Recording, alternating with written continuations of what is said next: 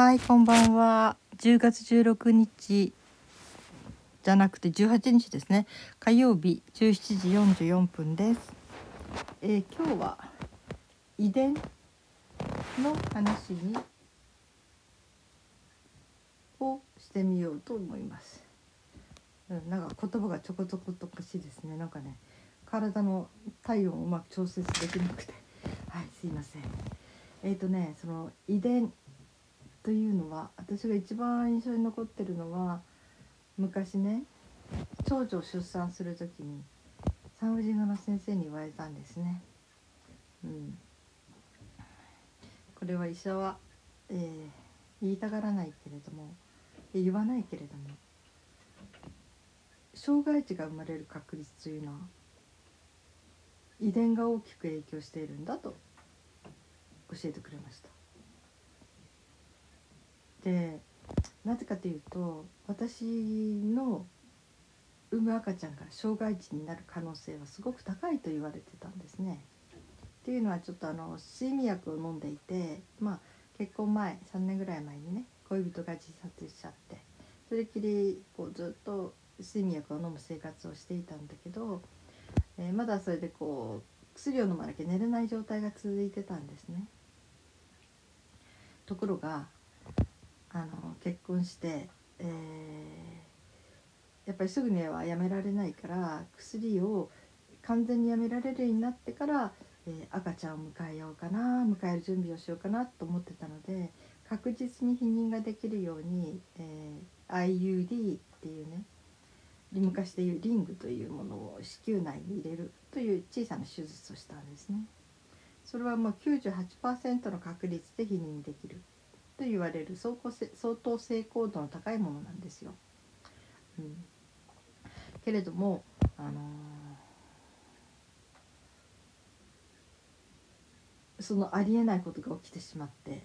うん、外れちゃったんですねそれがね。うんまあ理由はねいろいろあるんだけどそのまあ前にもポッドキャストで喋ってるからちょっと割愛しますがそしてお医者さんがかんあの産婦人科の先生が本来ならばおめでたいんですけれどもでもその産んでも大丈夫かどうかこの薬を出してたお医者さんとか行ってきてください。すぐこの足でって言われて、うん、ただお腹中の赤ちゃん本当によく育ってますよって言われたんですよ。23ヶ月の時にね。で私はびっくりして、まあ、とにかくすぐ病院行って。そしたら薬を出してた先生が「ああの中絶してください」ってって言うんですね。あの現代の医学ではどんな、えー障害を持つかわからないしその奇形というね例えばね内臓が奇形とか外から見たら障害がわからなくても要するに内臓が奇形であったりする生きることにすごく困難だったりするようなね、うん、だからそういうこともあり得るしだから本当に現使ってた薬はちょうど新薬新しい薬だからあのどんな障害の形になるか想像もつかないって言われたんですね。だからそんなちょっと不安な妊娠生活を送るよりもそのどんな子が生まれるんだろうっていうね、うん、中絶して次の赤ちゃんを待った方がいいですって。で1回妊娠するとその後にすぐできやすくなるということがあるのでねまあ中絶なんていうのは23分で終わりますからまあ今回は中絶されるのがいいと思いますとお医者さんに言われてまあお医者さんにしてもね自分が出してた薬で子供が障害に思ってしまったり赤ちゃんがなるってことはそれで寝覚めよくないですよね嫌なことですよねお医者さんにしてもね。うん絶対反対されたんですね。で医者は反対してましたと伝えてください。ででも私は、えーお医者さんがお医者さんというか産婦人科の先生が言ってた「よく育ってますよ」っていう言葉が頭から離れられなくてで私はどうしようかなと思ってでも随分悩んだしいろんな人に相談したんだけど結果的には私は産むって決めたんですね。うん、それでそれを夫に話したら夫もまあ私がね下ろすって言うんなら「うんそうだね」って今回残念だけどうん。またね次の赤ちゃん待とうねっていうふうに言うつもりでいたらしいんだけど私が自分の考えを述べてそして産む産みたいって言ったら夫は「分かった」って言ってなんか腹をくくる気になったって言ってそれから夫はいろんなこと調べ出しましたね。あの大江健三郎さんの娘息子さんの光くんも障害を持ってる。人ですよね。その人のこととかね要するにどういうふうに子育てしていくんだろうとか万が一の時にねそうやっていろいろと調べ始めてで私の母もいろいろ調べ出してました。その万が一の場合どういうその助けを得る方法があるかとか生まれてから育っていくまでいろいろと母もちょっと調べてましたね。うん、まあそんなことがあって私はあのずっとそういう不安を抱えながら、うん、でもやっぱり自分の中にあった命は私はちょっと流すことはできない。っていうことで、えすごい選択をした、うん、大きな選択をしたんですね、うん、人の命ですからね、うん、まあそれで私は命産む方をその命を生かす方を私は選択して。そしてそれをお医者さんにお医者さんで薬を出してたお医者さんに後で伝えたらすごく嫌がられましたね、うん、産婦人科の先生は喜んでくれました。そうですかって。じゃあさもうできる限りの準備をして、えー、備えましょうねっていうことで。そしたらねその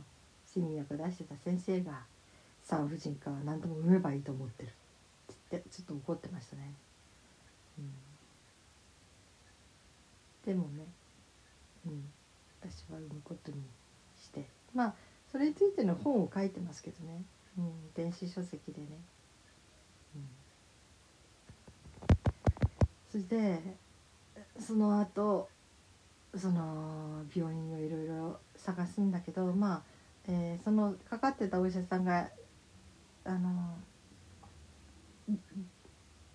準備してくれる病院っていうのは最高の施設が整った一大きな病院だったんですね何が起きても大丈夫なように。ということでだけどねそこじゃなくて私が結果的に産む場所に選んだのはあの普通の個人病院なんですね。うん、でそこの先生はとてもこう腕のいい先生。例えばお腹の中にいる赤ちゃんなんか腕を突っ込んで指をなんだ？膣の中に膣なの産道産道に手を入れれるのかな？その赤ちゃんを逆子の赤ちゃんをパッとひっくり返してしまう。そしてこう普通に戻して産ませることができる。っていうことで神業のような手を持っているというねことを言っ言われている先生で。まあ人柄もすごくいい方でねなんか看護師さんたち不調さんねすごくおばあちゃんの不調さんもいるんだけどみんなの信頼も厚い先生だったので,、うん、でそこで産むことに決めました。なんか大型病院の落ち着かない。そういう機械に囲まれてあれするよりはこう腕のいいお医者さんのところで本当に温かな個人的な、ね、アットホームな病院で産みたいなっていうのがあって。そしてそこにで通ってた時にその先生が言ったんですね。障害の心配はほとんどないと思いますよって言われたんですよ。え？って言ったら、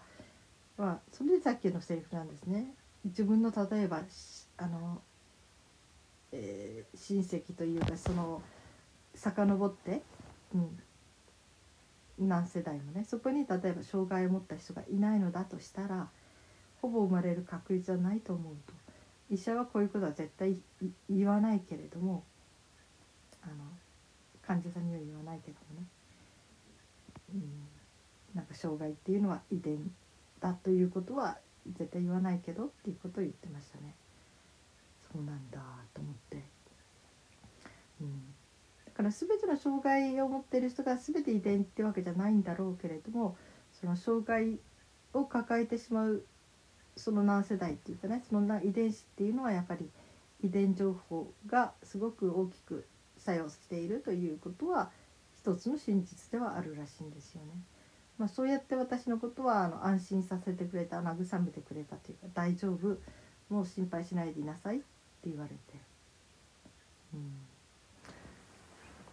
それで、えー、そこの病院で産むんですけどね。で赤ちゃんが生まれる。時も、ま、母の第一声が「ご体満足でしたか?」って聞いたんですね。でで大丈夫でした？っていうことででも私はねどうでもよかったんですねもう生きて生まれてくれたらもういいって、うん、それだけで十分ってあの人思ってましたね。たとえ障害持ってもそれはそれでねきっと、うん、生き方があると思うしなんかふとこういうことも考えたんですね。その時私学校っていうものに対して信頼感持ってないので。いや普通の子供が生まれて普通にねの学校中学校小中高って行って行くよりは本当に障害っていう形で例えばその特殊な教育を受ける。なんかそこで教育を受けていく方がよっぽど人間味のある子供になるんじゃないかなってそういうこともありえるなって思ったんですよね。でも実際のところね、うんえー、娘は不登校になって普通の学校もほとんどとまあ半分行ったかな。うん、ででも不登校を通して不登校児として、えー、青春期思春期を過ごしてそして今は本当に自分の好きなことをして自活してきてますね彼女なりに最高に楽しくね。うんで、うん、まあでもそんな時にね思ったんですよね。もうとにかく生まれてくれればそれでいい。だからこれから何があっても丸ごと愛していこうって思ったんですよ。例えばね非行少女すごい不良少女になってね大変なことをしでかしたとしても万が一ね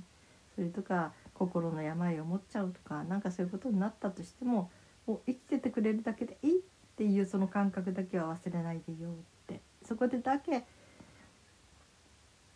うん、見つめていようって思ったんですよ。生きていることのありがたさだけ見つけ見つめていようと誓いました。うん、まあそんなんでね、うん、まあ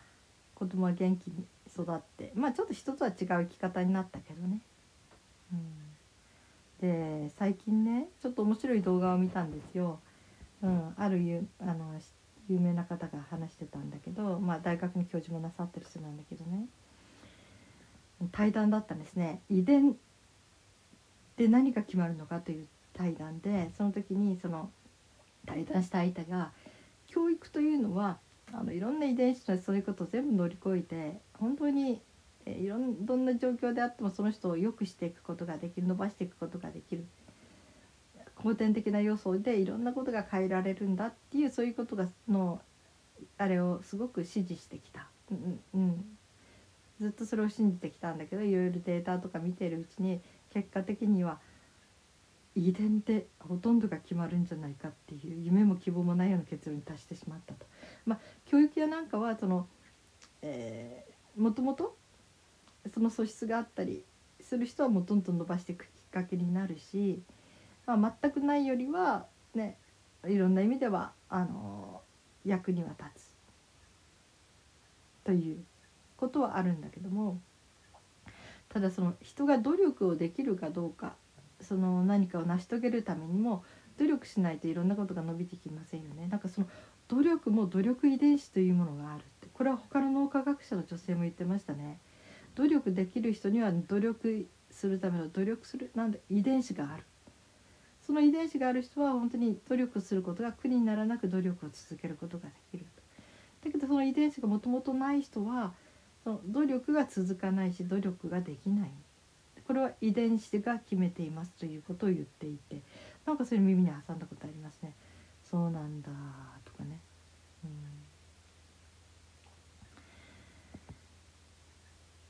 うんね。ねでもこういう話はみんな嫌うんですって。そんな夢も希望もないこと。をそれに頑張った人は頑張った人で自分がねこれだけ努力してやったのを遺伝子が良かったからだねって言われちゃったらものすごい自分の努力が全て無意味無意味っていうか評価されない？ってことにもなるしねいろんな意味でこのことは、えー言われないというかみんな信じたがらないし認めようとしないものだということを言ってました。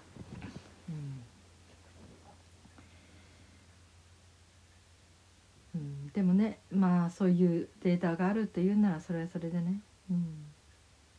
結果的にはあれですよね。私の気持ちの落としどころというのは、うん、私好きな言葉にね、うん。えー自分の体っていうのはレンタカーだっていう言葉があるんですよ。私それですごく楽になったんですね。要するに私が好んで、えーこの体になってるわけじゃない。あっちこっち弱くってねみんなと同じことができなくて本当に体が弱い、うん、そういうもうはっきり言ってね なんか不良品って言いたくなるようなどうしようもない体なんだけれども